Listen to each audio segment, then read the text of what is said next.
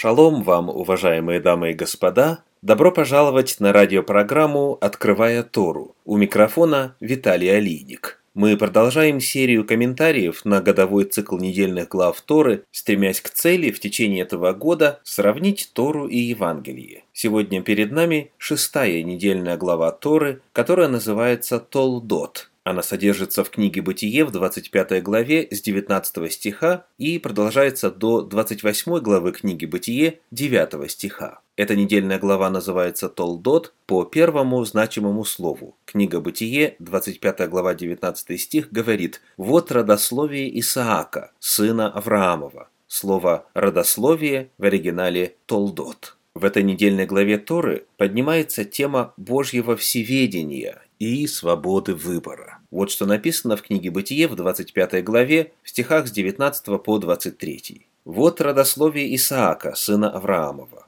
Авраам родил Исаака. Исаак был сорока лет, когда он взял себе в жену Ревеку, дочь Вафуила Арамеянина из Месопотамии, сестру Лавана Арамеянина. И молился Исаак Господу о жене своей, потому что она была неплодна, и Господь услышал его. И зачала Ревека, жена его.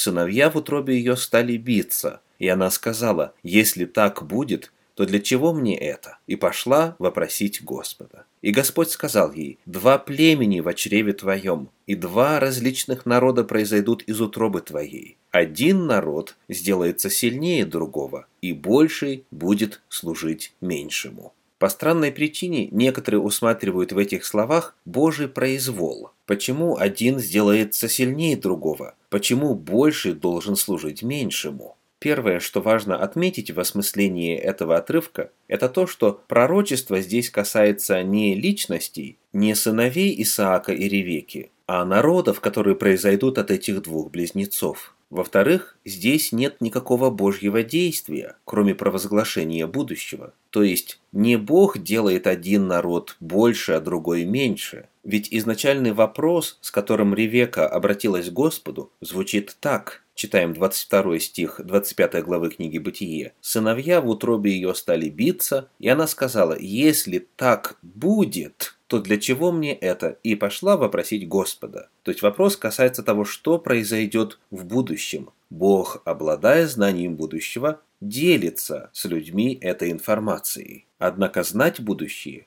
и созидать будущее – это далеко не одно и то же самое. Важно также подчеркнуть, что, говоря о будущем, Согласно 23 стиху, Господь сказал ей, «Два племени в чреве твоем, и два различных народа произойдут из утробы твоей. Один народ сделается сильнее другого». Обратите внимание на возвратную частицу «ся» – «сделает себя». Бог рассказывает о том, что будет делать тот или иной народ. Когда мы открываем страницы истории, мы узнаем, что в действительности от этих двух мальчиков, от Исава и Иакова, произошло два народа. От старшего произошли едомляне, а от младшего – евреи, израильтяне. Страницы истории подтверждают истинность этого пророчества. Бог в действительности знает будущее. Вот что написано, например, во второй книге царств, в 8 главе, в 14 стихе. «И поставил он охранные войска в Идумее. Во всей Идумее поставил охранные войска, и все идумеяне были рабами Давиду, и хранил Господь Давида везде,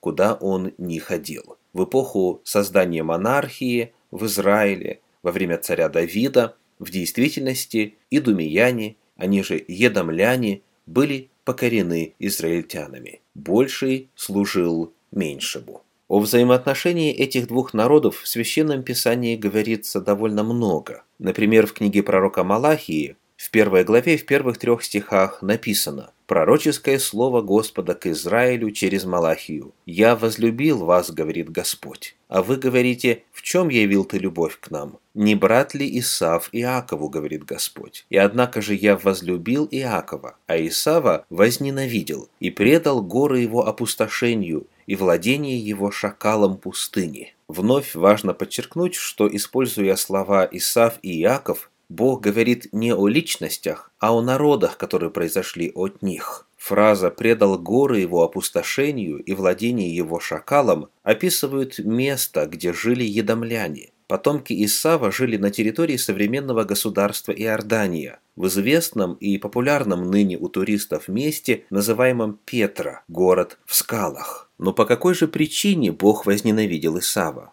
Посмотрим на книгу пророка Авдия, первую главу, стихи с 8 по 15. «Не в тот ли день это будет, говорит Господь, когда я истреблю мудрых в Едоме и благоразумных на горе Исава. Поражены будут страхом храбрецы твои, Фиман, дабы все на горе Исава истреблены были убийством. За притеснение брата твоего Иакова покроет тебя стыд, и ты будешь истреблен навсегда. В тот день, когда ты стоял напротив, в тот день, когда чужие уводили войско его в плен, и иноплеменники вошли в ворота его и бросали жребий о Иерусалиме, ты был как один из них». Не следовало бы тебе злорадно смотреть на день брата твоего, на день отчуждения его. Не следовало бы радоваться о сынах Иуды в день гибели их и расширять род в день бедствия. Не следовало бы тебе входить в ворота народа моего в день несчастья его и даже смотреть на злополучие его в день погибели его. Не касаться имущества его в день бедствия его не стоять на перекрестках для убивания бежавших его, не выдавать уцелевших из него в день бедствия. Ибо близок день Господень на все народы. Как ты поступала, так поступлено будет и с тобою. Воздаяние твое обратится на голову твою. Здесь описаны страшные преступления едомлян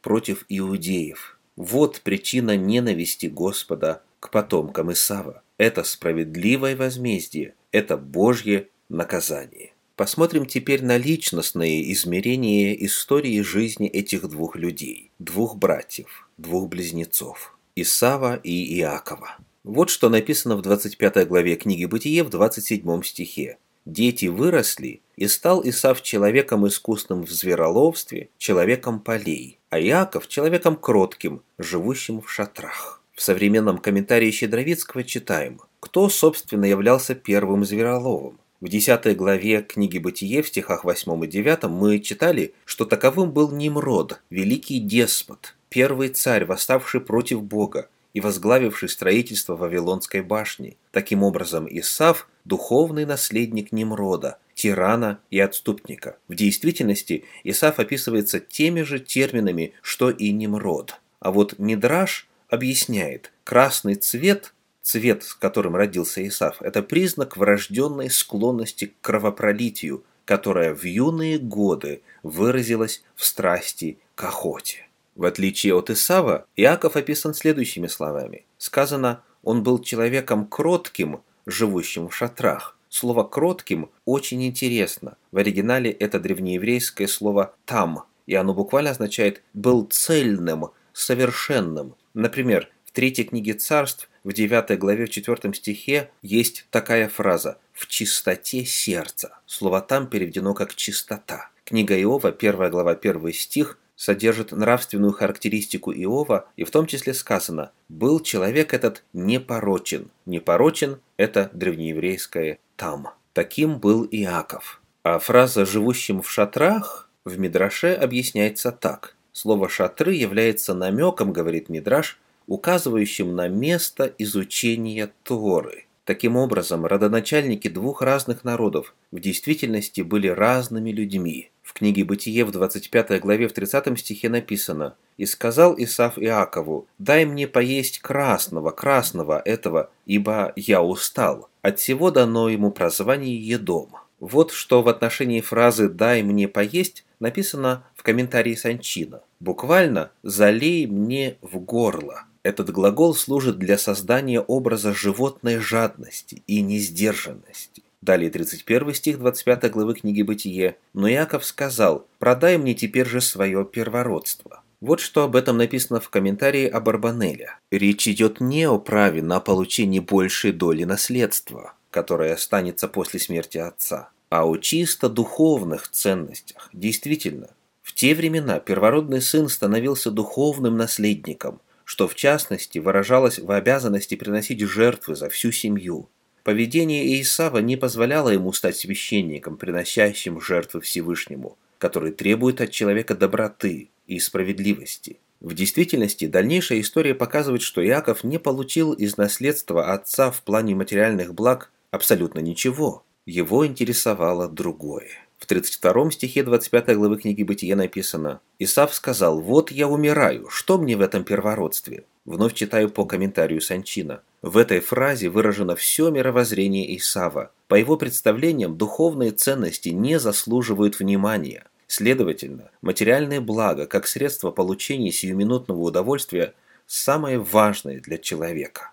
Далее читаем 34 стих 25 главы. «И дал Иаков Исаву хлеба и кушание из чечевицы, и он ел, и пил, и встал, и пошел, и пренебрег Исав первородство». Вновь комментарий Санчина. Тора подчеркивает, что Исав продал первородство так дешево не только потому, что был голоден, но потому, что ценил его не дороже чечевичной похлебки. Когда он насытился и голод отступил, в нем не пробудилось ни чувство сожаления, ни чувство раскаяния. Напротив, понимая, что первородство уже продано, он выражает свое истинное отношение к нему. Далее, в 26 главе книги Бытие в стихах 34 и 35 Священное Писание рассказывает, что Исав женился на язычницах, в отличие от Иакова, который пошел для создания брака к тем, кто знал и служил истинному Богу. Такую же оценку Исава мы находим и в апостольских писаниях послании к евреям в 12 главе в стихах 14 по 16 написано «Старайтесь иметь мир со всеми и святость, без которой никто не увидит Господа. Наблюдайте, чтобы кто не лишился благодати Божьей, чтобы какой горький корень, возникнув, не причинил вреда, и чтобы им не осквернились многие, чтобы не было между вами какого блудника или нечестивца, который бы, как Исав, за одну снедь отказался от своего первородства. Апостольские писания называют Исава нечестивцем. А вот что написано в послании к римлянам в 9 главе в стихах с 10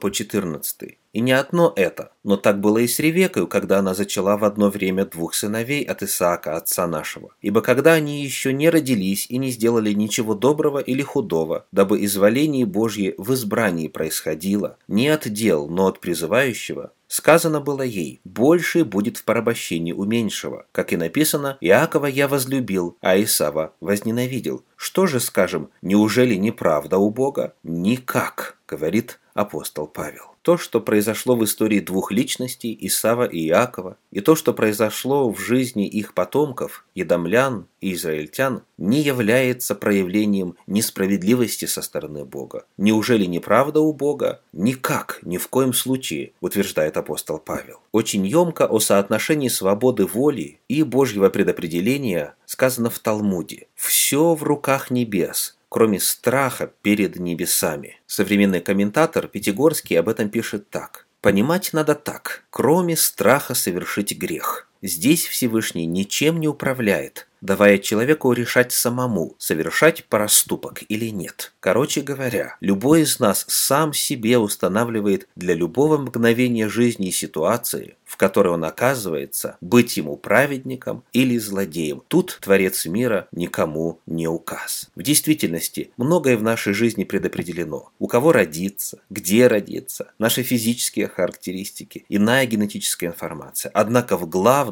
в духовных вопросах мы свободны. В книге Второзаконие в 30 главе в 19 стихе написано «Во свидетели перед вами призываю сегодня небо и землю. Жизнь и смерть предложил я тебе, благословение и проклятие. Избери жизнь, дабы жил ты и потомство твое. Используйте свою свободу выбора во благо». Да благословит Всевышний вас и ваши семьи. Поздравляю с наступающей субботой. Шаббат шалом.